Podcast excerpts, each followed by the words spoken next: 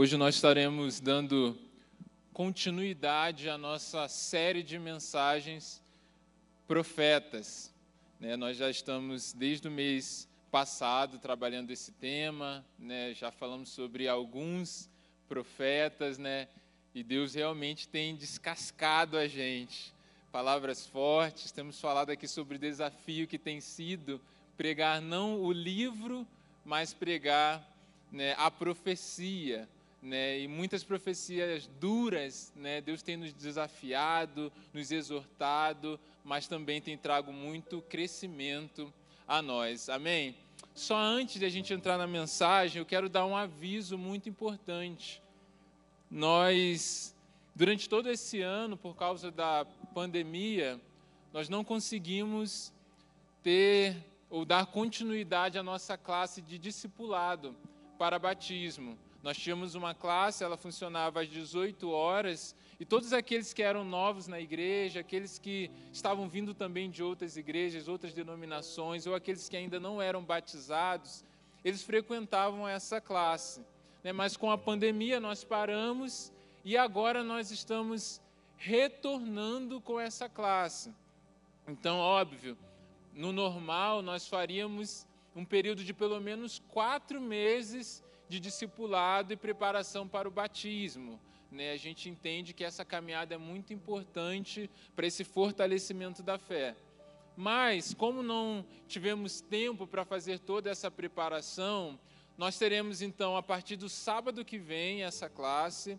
Ela vai funcionar na sala 3 do prédio Kids, você pode chegar às 17h30, que é o horário da, da aula, e aí é uma hora de aula, você termina às 18h30 e você já está, então, preparado para vir para o culto, para conversar com as pessoas. Então, é uma maneira muito fácil. Né? E o William, ele é professor dessa classe.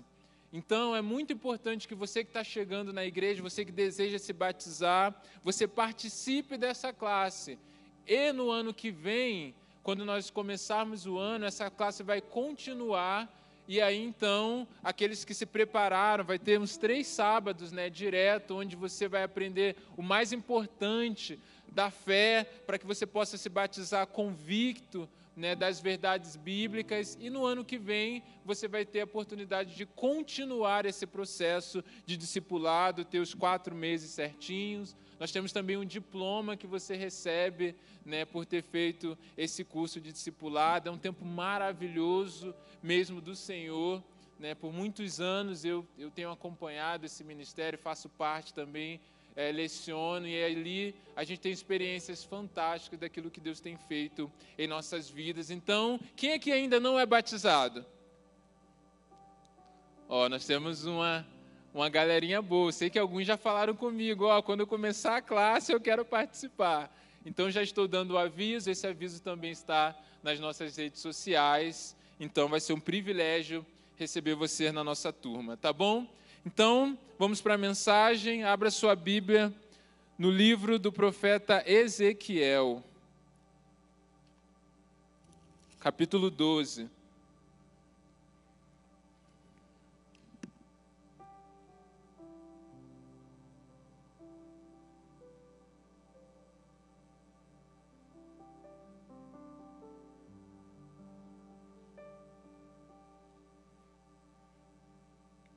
A gente vai ler a partir do versículo 1.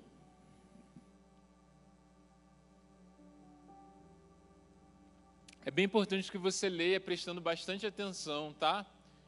Leia bastante atento. Você pode até ficar com a sua Bíblia aberta durante a mensagem. Eu vou citar alguns outros textos da Bíblia que são bem conhecidos, então não vou pedir para você abrir a sua Bíblia em outro texto né, em outro lugar. Mas essa parte é bem, é bem interessante. Nós vamos ler alguns versículos, preste bastante atenção nos detalhes. Né, e até tem algumas coisas aqui bem inusitadas e específicas né, nessa profecia de Ezequiel. Mas vamos lá. Ezequiel 12, versículo 1 diz assim: Veio a mim esta palavra do Senhor, filho do homem você vive no meio de uma nação rebelde. Eles têm olhos para ver, mas não veem, e ouvidos para ouvir, mas não ouvem, pois são a nação rebelde. Portanto, filho do homem, arrume sua bagagem para o exílio, e durante o dia, à vista de todos, parta e vá para outro lugar. Talvez eles compreendam, embora sejam uma nação rebelde. Durante o dia, sem fugir aos olhares do povo, leve para fora os seus pertences arrumados para o exílio. À tarde, saia como aqueles que vão para o exílio, e que os outros o vejam fazer isso. Enquanto eles o observam, faça um buraco no muro e passe a sua bagagem através dele. Ponha nos ombros enquanto o povo estiver observando e carregue-a ao entardecer. Cubra o rosto para que você não possa ver nada do país, pois eu fiz de você um sinal para a nação de Israel. Então, vai dizer Ezequiel, eu fiz o que me foi ordenado. Durante o dia levei para as minhas coisas, levei para fora as minhas coisas arrumadas para o exílio. Depois à tarde, fiz com as mãos um buraco no muro. Ao entardecer, saí com a minha bagagem carregando-a nos ombros, à vista de todos. De manhã recebi essa palavra do Senhor: Filho do homem, acaso aquela nação rebelde de Israel não perguntou o que você está fazendo? Diga-lhes: Assim diz o soberano Senhor. Esta advertência diz respeito ao príncipe de Jerusalém e a toda a nação de Israel que está ali. Diga-lhes: Eu sou um sinal para vocês. Como eu fiz, assim será feito a eles. Irão para o exílio como prisioneiros. O príncipe deles porá sua bagagem nos ombros ao entardecer e sairá por um buraco que será escavado no muro para ele passar. Ele cobrirá o rosto para que não possa ver nada do país. Estenderei a minha rede para ele, e ele será apanhado em meu laço. Eu o trarei para a Babilônia, terra dos caldeus, mas ele não haverá, e ali morrerá Espalharei os ventos, todos os que estão ao seu redor, os seus oficiais e todas as suas tropas, e os perseguirei com a espada em punho. Eles saberão que eu sou o Senhor, quando eu os dispersar entre as nações e os espalhar pelas terras. Amém. Então a gente vê aqui o profeta Ezequiel, e logo de começo eu gostaria de destacar algumas coisas que contém nesse texto. Primeiro, o tema da mensagem é rebeldes. Porque Deus, ele direciona uma mensagem. Deus ele está falando a um povo através do seu profeta. E Deus ele qualifica esse povo como nação rebelde. E depois de Deus descrever tudo aquilo que ele vai fazer, Deus ele diz: "Para que saibam que eu sou o Senhor". E durante toda essa mensagem nós vamos ver características de rebeldia que Deus ele gostaria de tratar na vida desse povo e que creio que Deus também deseja tratar em nossas vidas. Amém? Você deseja ser tratado pelo Senhor? Amém? Só aí, gente. Vamos lá. Então, vamos entender um pouco do que está acontecendo aqui nesse contexto. Quando se fala sobre exílio, quando a gente lê aqui exílio, quantos aqui têm alguma ideia do que se trata? Está meio dividido, né? Então, Alguns têm uma ideia, outros não. Não é uma palavra tão comum assim da gente falar, mas nesse período profético, muitos profetas profetizaram no exílio. Então a gente vai usar bastante esse termo né, a nível de contexto. Eu vou explicar para vocês o que aconteceu. Vamos pensar a partir de Davi. Davi era rei, né? Saul foi rei antes de Davi, depois Salomão. Então havia um reino como se fosse um país, onde tinha lá o presidente, que era Salomão, Davi ou Saul. Depois disso, os filhos, a descendência deles brigaram. E aí esse reino se dividiu, ficou reino do norte e reino do sul. O reino do norte foi totalmente destruído pela Síria. Então, houve um período onde não existia mais o reino do norte. Ficou só o reino do sul, que era Judá, com a capital em Jerusalém. Estou explicando de uma maneira bem prática, tá? Bem objetiva. E esse reino de Judá era o reino de Jerusalém. O reino do norte desobedeceu ao Senhor, foi destruído. E o reino do sul também desobedeceu ao Senhor, da mesma forma que o reino do norte. E então Deus ele avisa assim: olha, vocês também serão destruídos, assim como o reino do norte foi.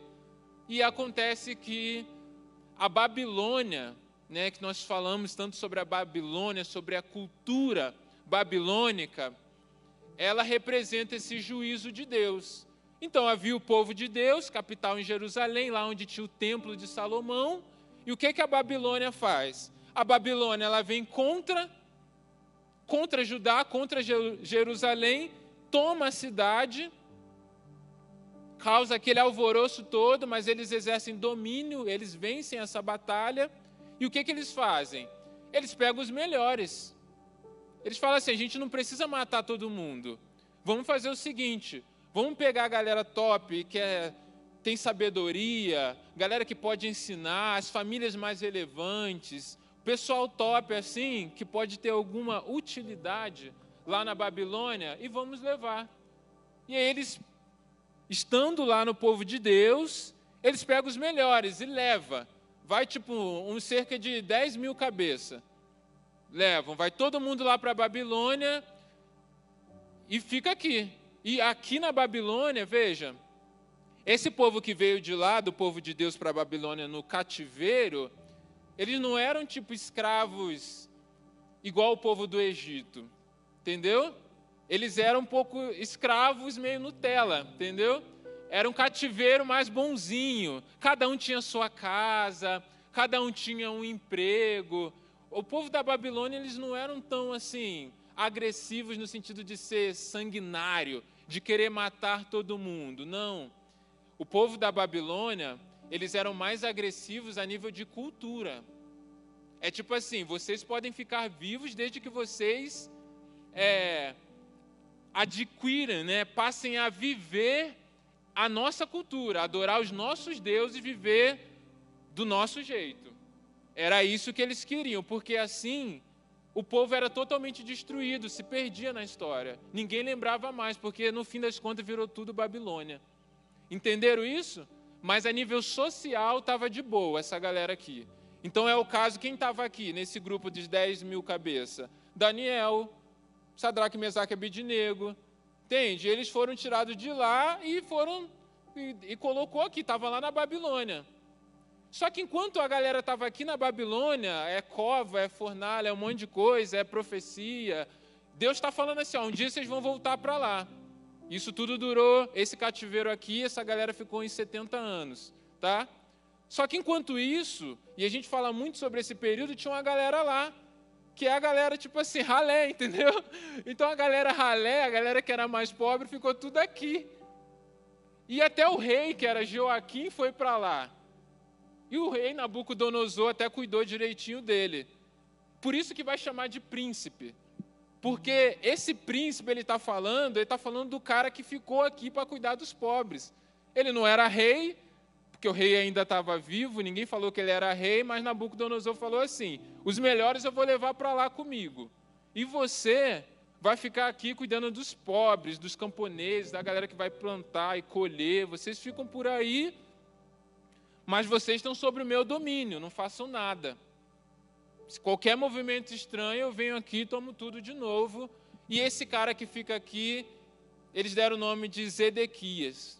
Então, esse príncipe que ele fala é o cara Zedequias que estava aqui com esse povo, com essa galera pobre, enquanto a outra galera top estava lá naquilo que nós chamamos de exílio. Deu para entender mais ou menos agora? Então, beleza, vamos lá. Esse cara aqui, ele tinha oportunidade de exercer governo, ele tinha oportunidade de administrar bem o lugar, ele tinha oportunidade de obedecer a Deus, de fazer tudo diferente do que os caras fizeram errado antes dele. Mas ele não quis, ele fez tudo errado, desobedeceu a Deus, não quis aliança com Deus. E aí, para piorar, o que que esse cara aqui, que só estava com a galera ralé, galera que não tinha influência, não tinha poder, não tinha exército, o que que esse cara faz? Ele se volta contra a Babilônia. E ele vai lá na galera do Egito e fala assim: Olha, eu estou aqui, me deixaram aqui para liderar esse povo, a Babilônia só vai crescendo. Se você ajudar a gente, talvez dê um caldo contra a Babilônia. Talvez se você ajudar a gente, né, a gente destrói logo a Babilônia, você fica com o seu, eu fico com o meu, e a gente tem uma aliança.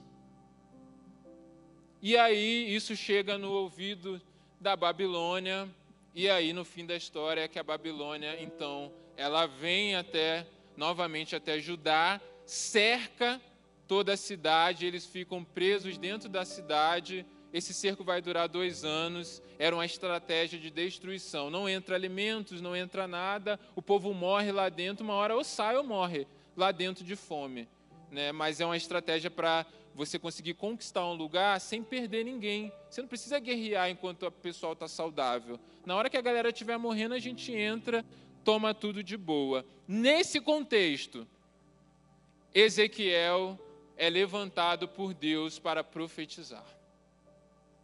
É nesse contexto que Ezequiel começa a avisar a galera daqui, para falar: olha, vocês estão fazendo o que é errado, vocês, Deus vai cobrar algo de vocês, vocês estão se aliando com o Egito, a Babilônia vai até vocês e vai destruir tudo. E a galera está falando assim: ah, essa profecia, essa profecia é para o futuro, né? Ah, a gente daqui a pouco volta. Daqui a pouquinho todo mundo está aqui de novo, está tudo bem. Essa profecia não é para a gente. A gente vai viver dessa forma mesmo, porque provavelmente isso que o profeta está falando vai acontecer nas outras gerações. A gente não vai ver isso acontecer. E aí Deus, vendo que a galera não queria ouvir, que só as palavras dos profetas não estavam sendo suficiente, aí é que Deus, Deus é criativo, né? Deus é criativo e Deus é muito amoroso e insistente, cara. Deus fala assim: Ezequiel, a galera não está ouvindo. O pessoal desse lugar é rebelde. Eles não ouvem, eles não veem. Vamos fazer o seguinte: a gente vai fazer um teatro. A gente vai fazer, vamos, assim, falou não dá certo. Então vamos desenhar para ver se eles vêm. Eu vou desenhar para eles para ver se eles aceitam o que eu estou falando. E aí, Ezequiel, ele já era sacerdote. Sacerdote é o que fala, representa nós, representa a terra diante de Deus. Deus chama ele para, prof, para ser profeta. Profeta representa Deus diante dos homens. Além de sacerdote e profeta, Ezequiel teve que ser ator. Porque Deus fala assim: você vai ter que ir lá, olha o que Deus diz.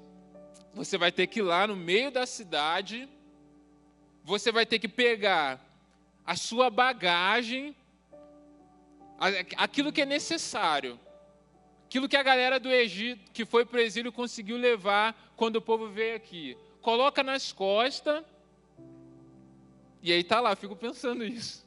Imagina Ezequiel, cara, o que, que eu estou fazendo aqui, no meio da cidade, botando as coisas dele tudo para fora, pegando lá a mochila, arrumando as trouxas dele lá, colocando. Aí Ezequiel anda, vai lá no muro agora, cava um buraco aí no muro. Aí vai lá Ezequiel, cava o buraco, atravessa o muro. Ah, agora esconde o seu rosto.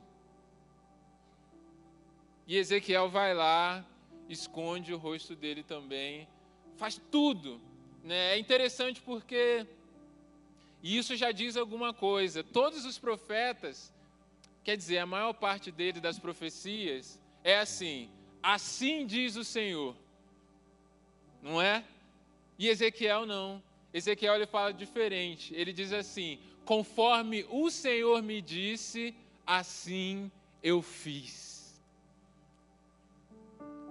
Essa atitude, essa encenação, esse gesto que Ezequiel precisou tomar, que Deus é, pediu para ele fazer, aquilo que nós chamamos de um ato profético.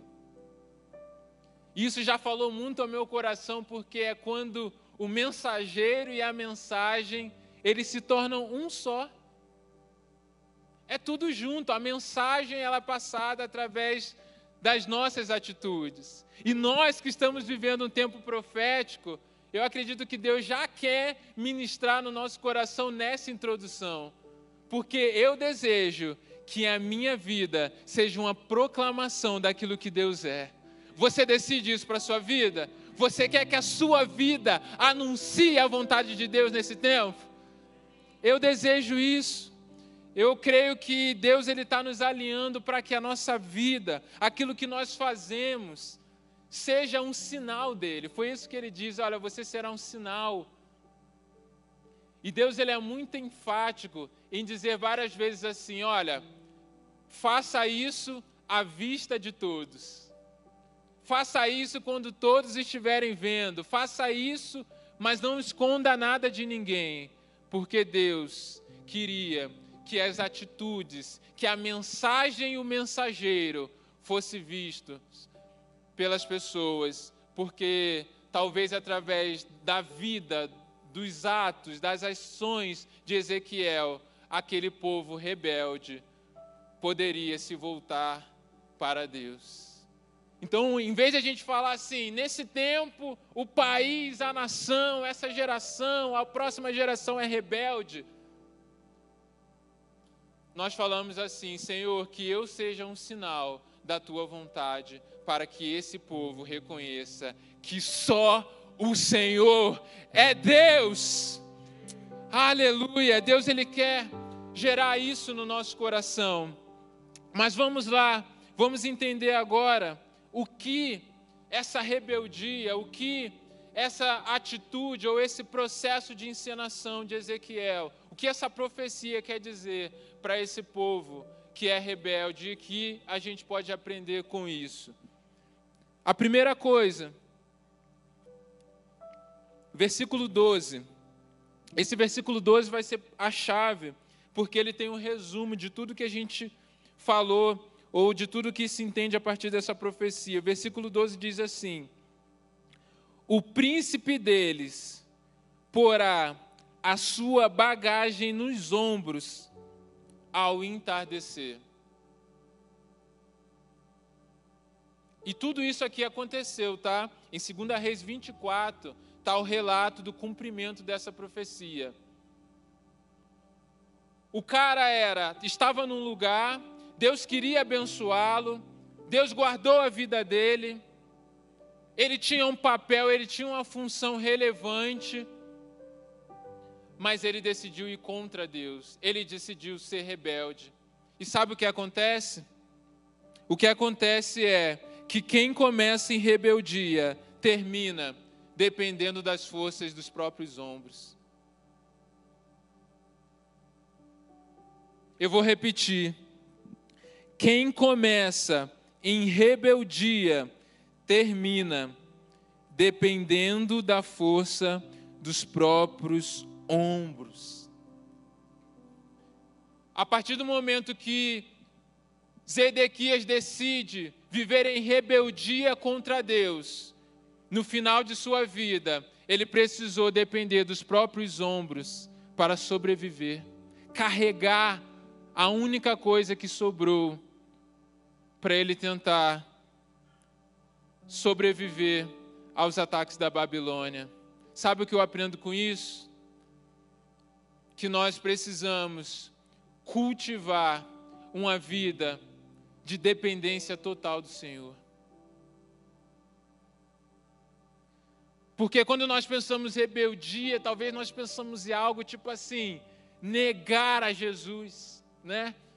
Blasfemar contra Jesus. Mas na verdade, muitas vezes a rebeldia, ela começa a entrar no nosso coração de forma sutil, que é um desejo de ser independente, que é o desejo de conquistar coisas e apoiar a nossa vida, a nossa segurança nas nossas próprias capacidades, nos nossos próprios recursos. E isso muitas vezes é um limitador para que possamos tomar decisões ousadas que Deus espera de nós. Então nós precisamos aprender e cultivar uma vida de dependência total do Senhor.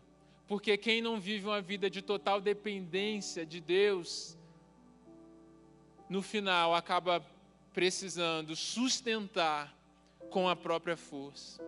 E aí não consegue. Algo que eu precisei aprender com Deus na minha caminhada ministerial, na minha caminhada de chamado, foi a depender totalmente do Senhor. Alguns conhecem um pouco da minha história.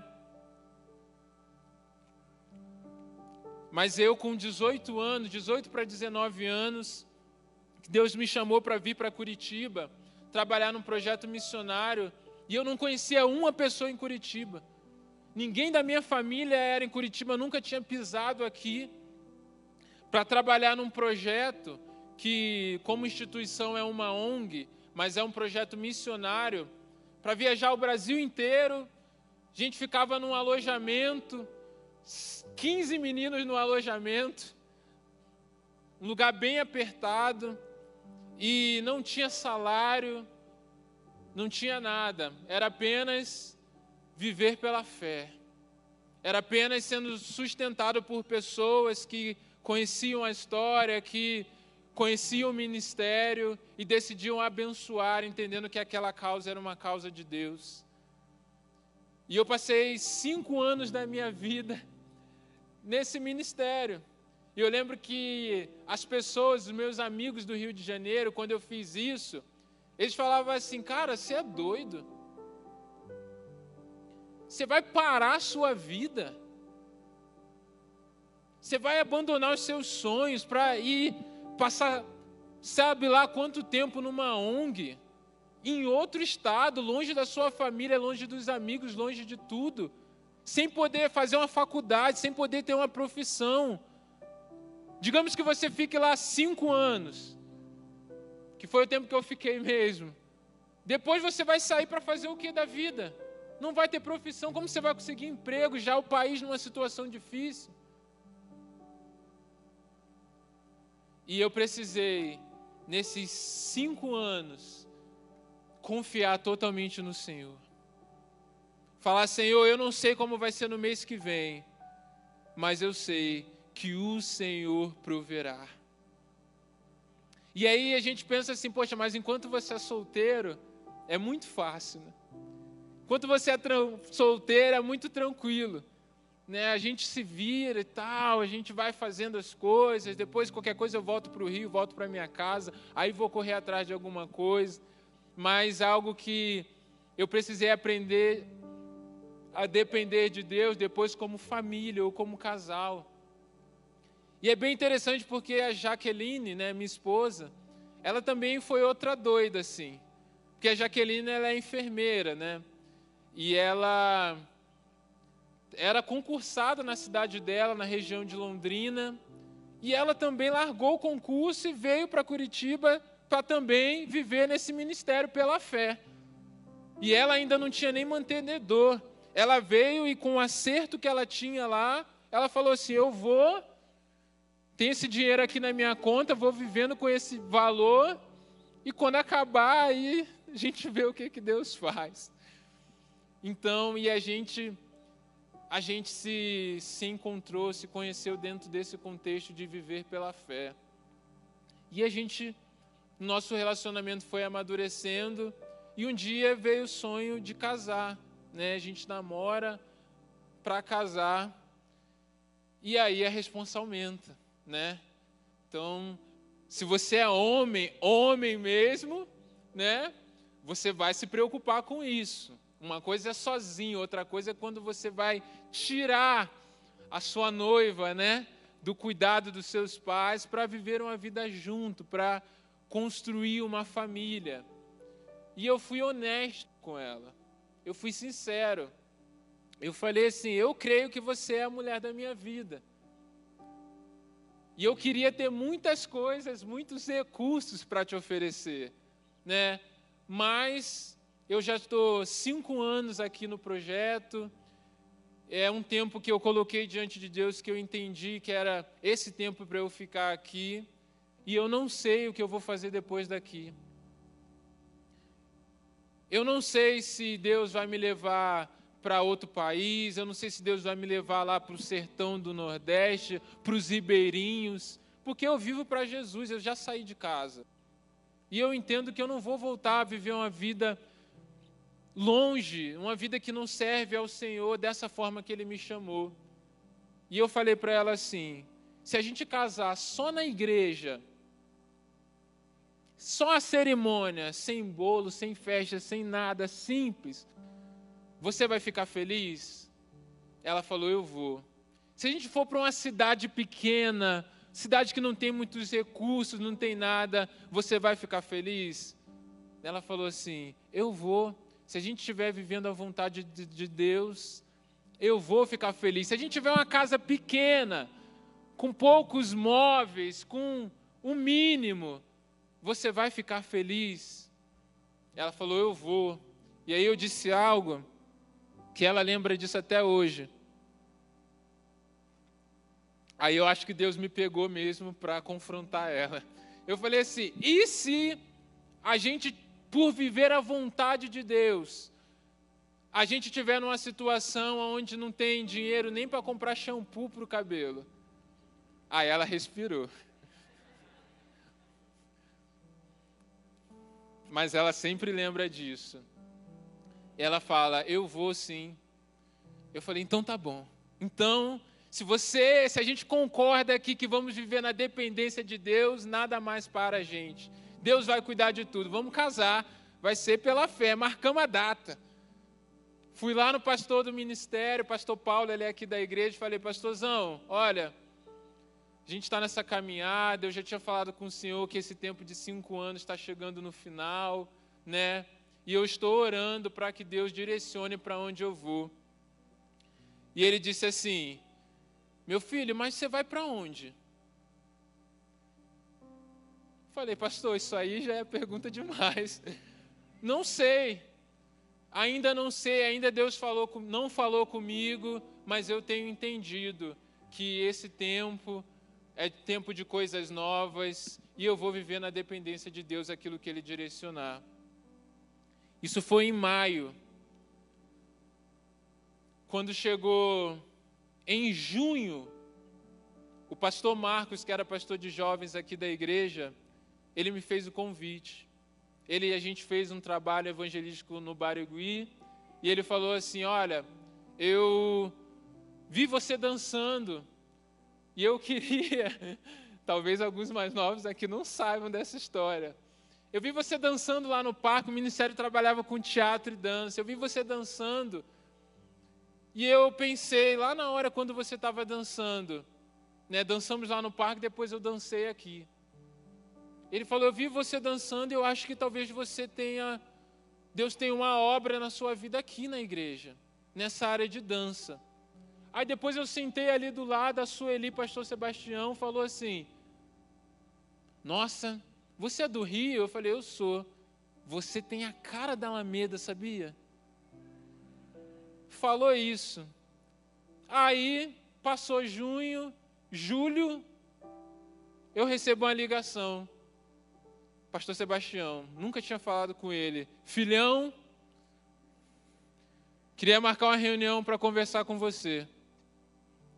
E aí, resumo de maio que eu falei isso com, com o pastor, que nós decidimos no, é, noivar, marcamos a data e decidimos viver pela fé. Em novembro, daquele mesmo ano, eu já estava trabalhando aqui na igreja.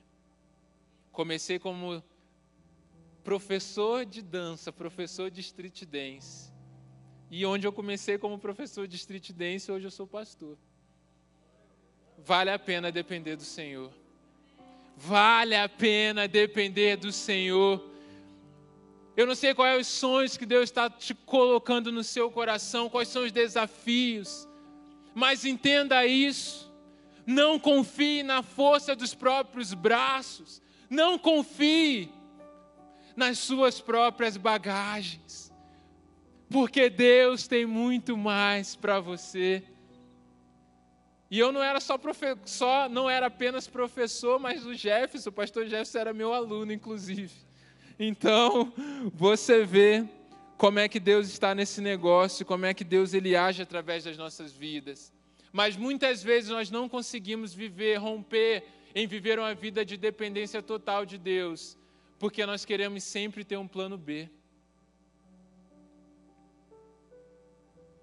Porque a gente vai dar um passo mas nunca com os dois pés.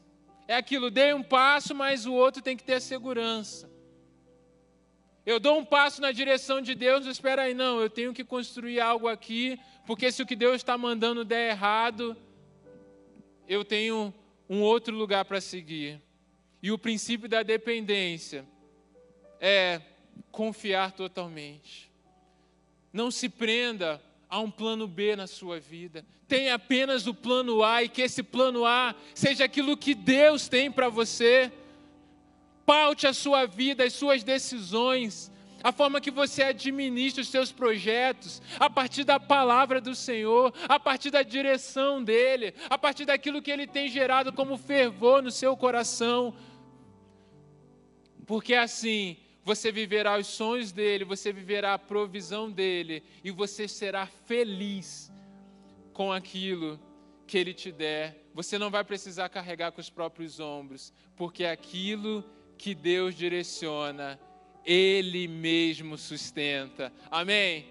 Então, primeira coisa, lembrando, quem começa com rebeldia, quem começa longe, termina carregando com as próprias costas, mas a direção de Deus é: cultive uma vida de dependência total do Senhor. Segundo, olha o que o texto vai continua dizendo que Deus pede para Ezequiel fazer. E sairá por um buraco que será escavado no muro para ele passar. Então, naquela época, haviam cidades, muros, né, pelas cidades, e ele está falando assim: olha, há um cerco fora.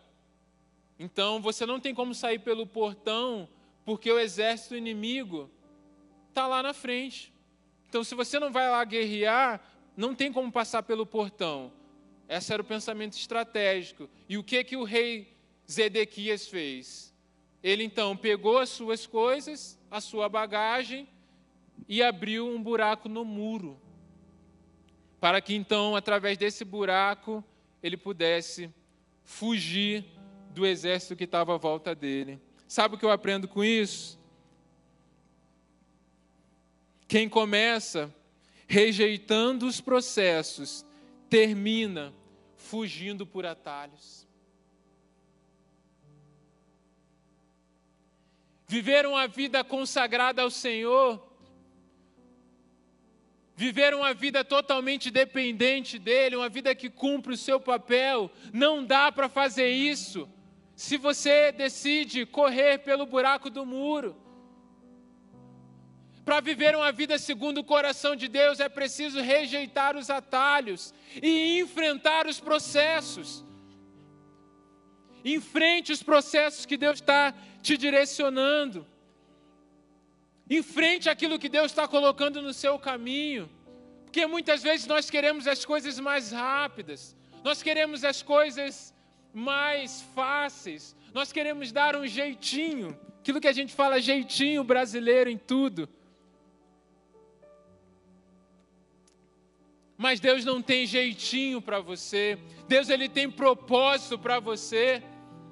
E todo o propósito de Deus inclui processos. dizer para você que Deus ele tem um propósito na sua vida e dizer para você que Deus tem processos na sua vida é praticamente a mesma coisa. Mas o problema é que quando nós sonhamos, quando nós idealizamos, quando nós pensamos a vontade de Deus para as nossas vidas, nós muitas vezes entendemos que é uma linha de chegada.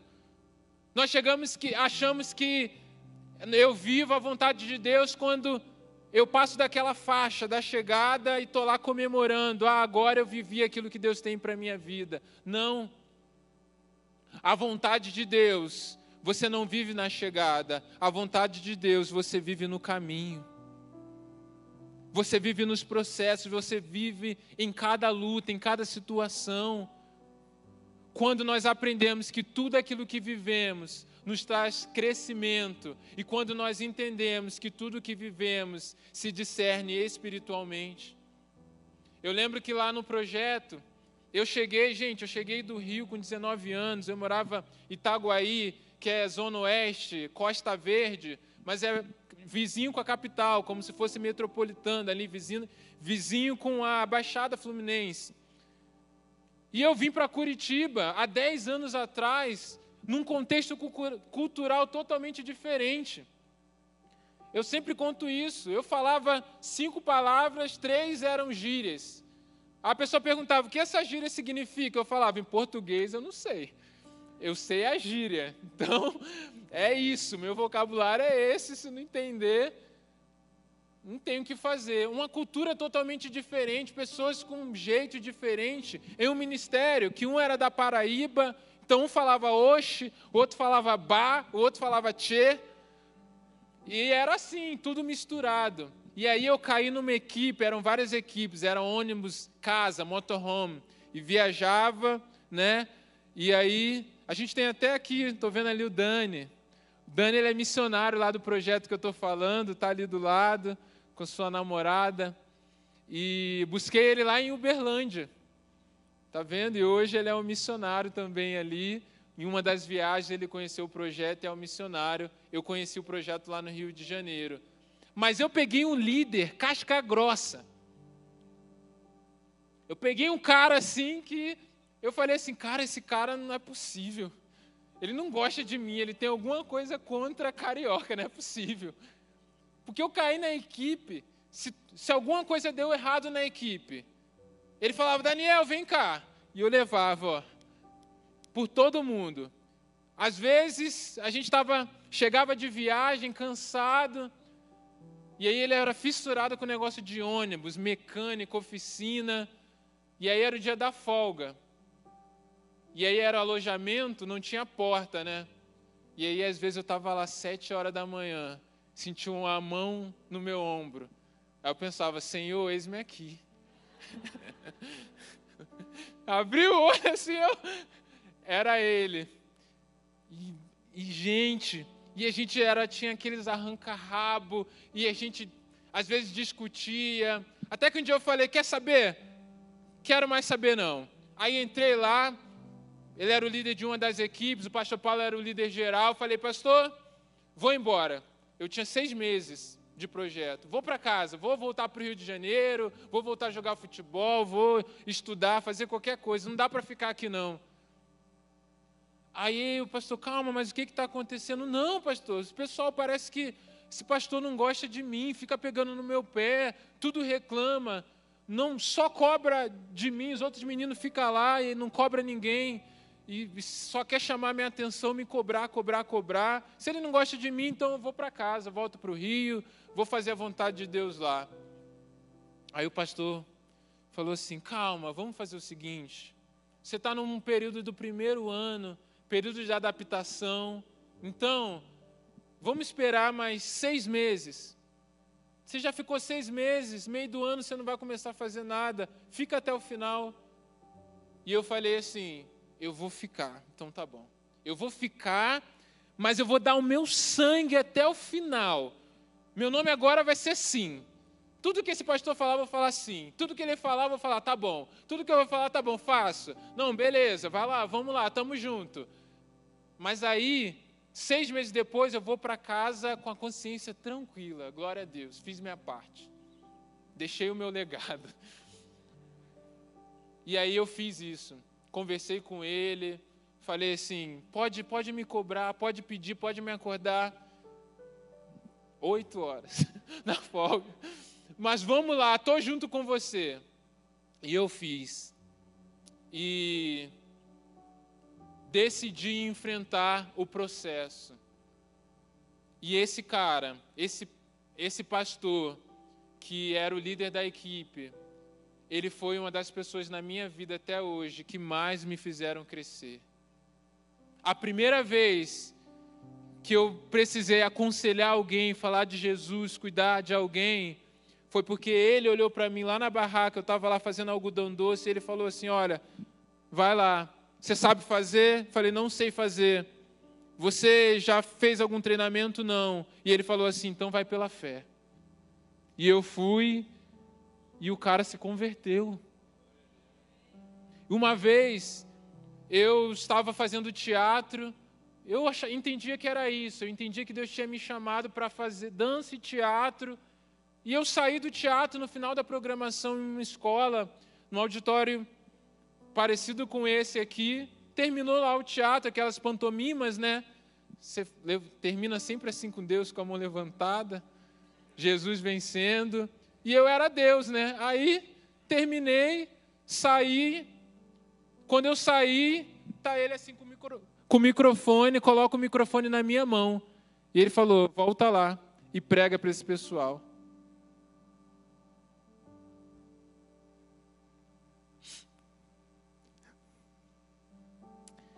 Eu nunca tinha pregado assim nas escolas. Eu nunca tinha falado em apelos na escola. Mas eu entendi ali um propósito. E eu voltei, eu comecei a pregar como se fosse a última vez, e vários jovens ali se converteram naquela escola. E depois daquela viagem que foi no Rio de Janeiro, ele me chamou e ele disse assim: Eu tenho algo para falar com você a partir do ano que vem, você é o meu líder auxiliar de toda a equipe. E ali, junto com ele, essa vocação pastoral, essa vocação de ser de palavra, de deixar meu Deus me usar através da pregação, através do cuidado, começou a ser forjado na minha vida. Mas foi preciso o quê? Enfrentar os processos. Foi preciso rejeitar os buracos pelo muro. Talvez ir para casa era muito fácil, era um atalho que eu queria para seguir a vida do meu jeito, e lá eu ia construir as minhas próprias bagagens. Mas Deus não deseja isso para a sua vida. Não ande por atalhos, não tente viver pela forma mais fácil, não. Enfrente os processos para ser relevante, para viver em integridade, para viver a santidade do Senhor em todas as áreas. Não pule etapas. Não tente antecipar aquilo que Deus preparou para a sua vida para o momento certo. Escolha o caminho da pureza, escolha o caminho da obediência do Senhor, para que no final da sua vida você não precisa recorrer a atalhos. Zedequias, ele chegou a consultar o Senhor.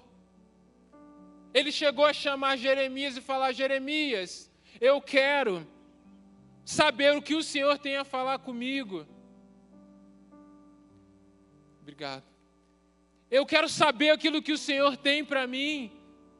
E Jeremias vai dizer assim para ele: Olha, se você se render agora, o Senhor vai livrar você, a sua casa, e o Senhor também vai livrar essa cidade. Isso está em Jeremias 38. Ele consultou a Deus e Deus falou: é possível você ser liberto disso, é possível você vencer essa realidade. Mas você precisa enfrentar o processo de se render e de se humilhar. Mas a rebeldia já estava no coração de Zedequias. E ele não quis enfrentar esse processo. Porque os processos muitas vezes doem. porque o processo muitas vezes envolve baixar a cabeça, envolve se humilhar, mas o próprio Jesus decidiu viver os processos. Jesus ele estava no momento de, de, de iniciar o seu ministério. Jesus vai até João Batista, ele é batizado. João Batista, o profeta daquele tempo, que anunciava um homem reconhecido, diz: Esse é o Cordeiro de Deus que tira o pecado do mundo. Nesse momento, os céus se abrem, o Espírito Santo cai sobre Jesus, desce em forma de pomba. Uma voz do céu diz: Esse é meu filho amado, de quem eu me alegro. Você quer algo mais do que isso? Confirmações diante de uma multidão você quer algo a mais do que isso? Como você, se fosse você, como você sairia? Cara, você sairia no fire. Agora já era. Agora eu vou quebrar tudo. Agora ninguém me para mais. Vou fazer milagre. Vou salvar gente. Vou expulsar demônio. Agora, se o diabo quiser fazer alguma, alguma coisa, vai ter que mudar de cidade. Porque nessa cidade aqui, aonde eu estiver, não vai ter chance. Você pensa assim: agora eu vou bombar. Agora chegou meu tempo de relevância. Sabe o que Deus faz? O Espírito Santo leva Jesus para o deserto. Pois é. Quando Deus te dá um propósito, um processo se inicia. Só que quando Deus te coloca num processo, o diabo te oferece um atalho. O diabo vai lá e diz assim: o processo é o jejum e oração. O atalho é transforma essa pedra em pão e come. Ou seja, seja saia do processo. Você não é Deus. Por que, que você precisa jejuar esse tempo todo? Transforma essa pedra em pão. Mexendo com a identidade, com orgulho. Só que Jesus decide viver o processo até o final para cumprir totalmente o propósito de Deus. Jesus cumpre 100% do seu propósito, porque ele, sendo Deus, não se apegou que o ser igual a Deus era algo que ele deveria valorizar, não. Mas o contrário, ele esvaziou-se de si mesmo e se humilhou, vivendo como homem, e obediência, decidindo morrer uma morte de cruz. Só que a história não acaba aí. Sabe por quê? O processo é o caminho, mas ele não é o final. O processo te forma, mas o processo não define quem você é. O deserto é importante, mas você não é o deserto. E o texto continua dizendo: pelo que Deus o exaltou. O processo pode te humilhar, mas o Deus que te vê, Ele vai te exaltar no tempo certo. E lhe deu um nome que é acima de todo nome, e o qual todo joelho se dobrará, toda língua confessará que Jesus Cristo é o Senhor. Jesus Cristo é o nosso alvo, Ele é nossa referência. E se Ele enfrentou os, profetas, os processos, se negando a caminhar por atalhos, eu e você também podemos enfrentar para viver aquilo que Deus tem para nós, para viver 100% da Sua vontade em nossas vidas. Aleluia. E por último, e eu já vou encerrar com esse. O rei, ele então pega a sua bagagem, ele atravessa o muro e ele tampa o seu rosto para que ninguém o reconhecesse. E o final da história é: o povo da Babilônia reconhece esse rei, capturam ele, furam os seus olhos, e ele é levado para a Babilônia cego. E futuramente ele morreu lá na Babilônia. No caso, Zedequias. Não use disfarce diante do Senhor. Não use disfarces diante do Senhor. Deus, Ele não olha os nossos disfarces. Deus ele deseja nos chamar pelo nome. E nessa noite, Deus ele pergunta: qual o seu nome?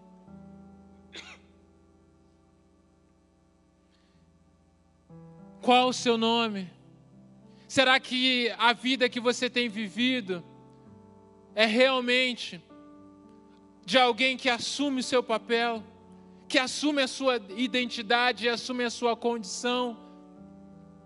Porque muitas vezes nós somos tentados a viver um personagem,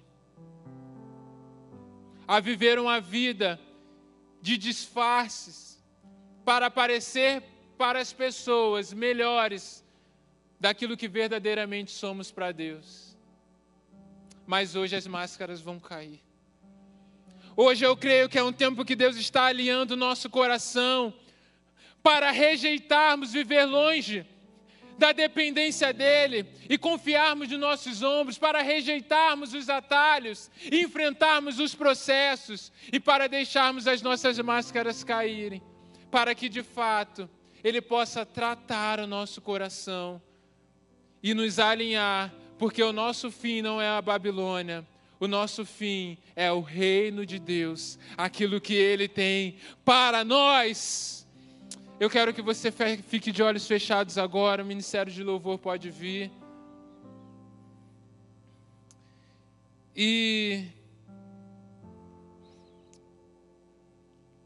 eu creio de todo o coração que essa palavra vem para alinhar o nosso coração e para nos fazer examinar aquilo que está dentro.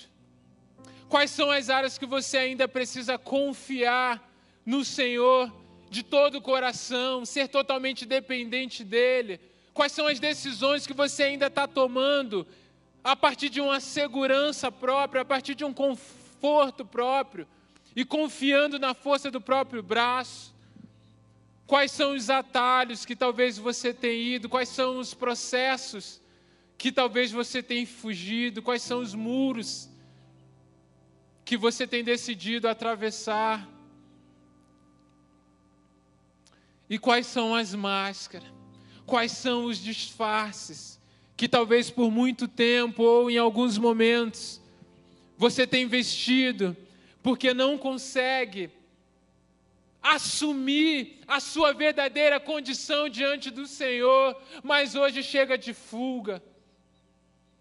Hoje chegou o dia aonde Deus quer que você se renda totalmente a Ele para viver um novo tempo, um processo diferente e uma caminhada aonde você é o sinal de Deus, aonde a sua vida e a mensagem dele se alinhem e aonde as pessoas possam olhar para os seus olhos e ver alguém realmente como Ezequiel, assim como o Senhor disse, assim eu fiz. Se você deseja isso, em alguma dessas áreas, eu queria que no seu lugar você ficasse de joelho. Que você se ajoelhasse agora diante do Senhor. E que você começasse a orar diante dele, falando: Senhor, essa palavra é para mim. Esse ato profético de Ezequiel é para minha vida. Eu sou esse que tenho carregado bagagens pelos ombros. Eu sou esse que tenho atravessado os buracos dos muros. Eu sou esse que tenho colocado uma capa para esconder o rosto. Mas a partir de hoje será diferente. Eu serei como Ezequiel, como o Senhor diz: assim eu vivi, assim eu fiz tudo o que o Senhor me ordenou. Assim, dessa forma, eu obedeci. Paizinho, nós nos colocamos em rendição ao Senhor diante dessa palavra. Pai, nenhuma outra.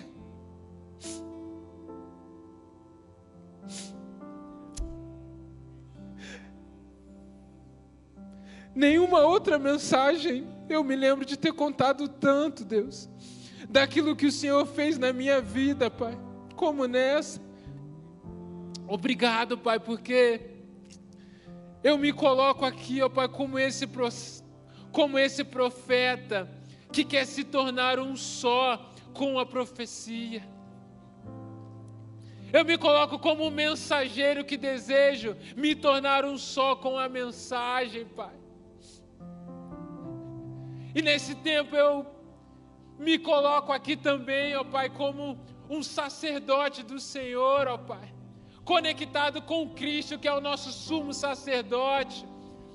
Mas que as tuas palavras, ó Pai, hoje, no nosso coração, ó Pai, que o Senhor receba como um só, Pai.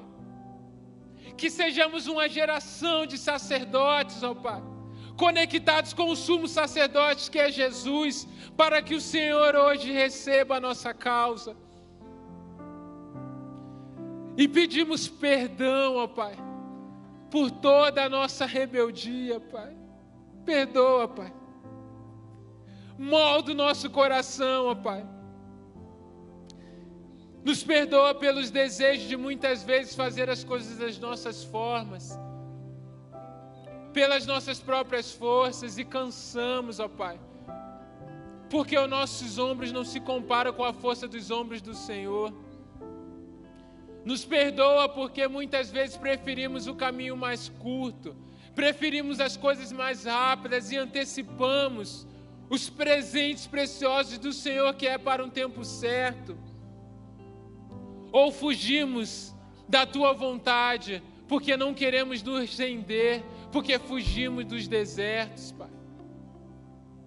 E também nessa noite, nós entregamos as nossas máscaras, que fique no altar, ó Pai, hoje.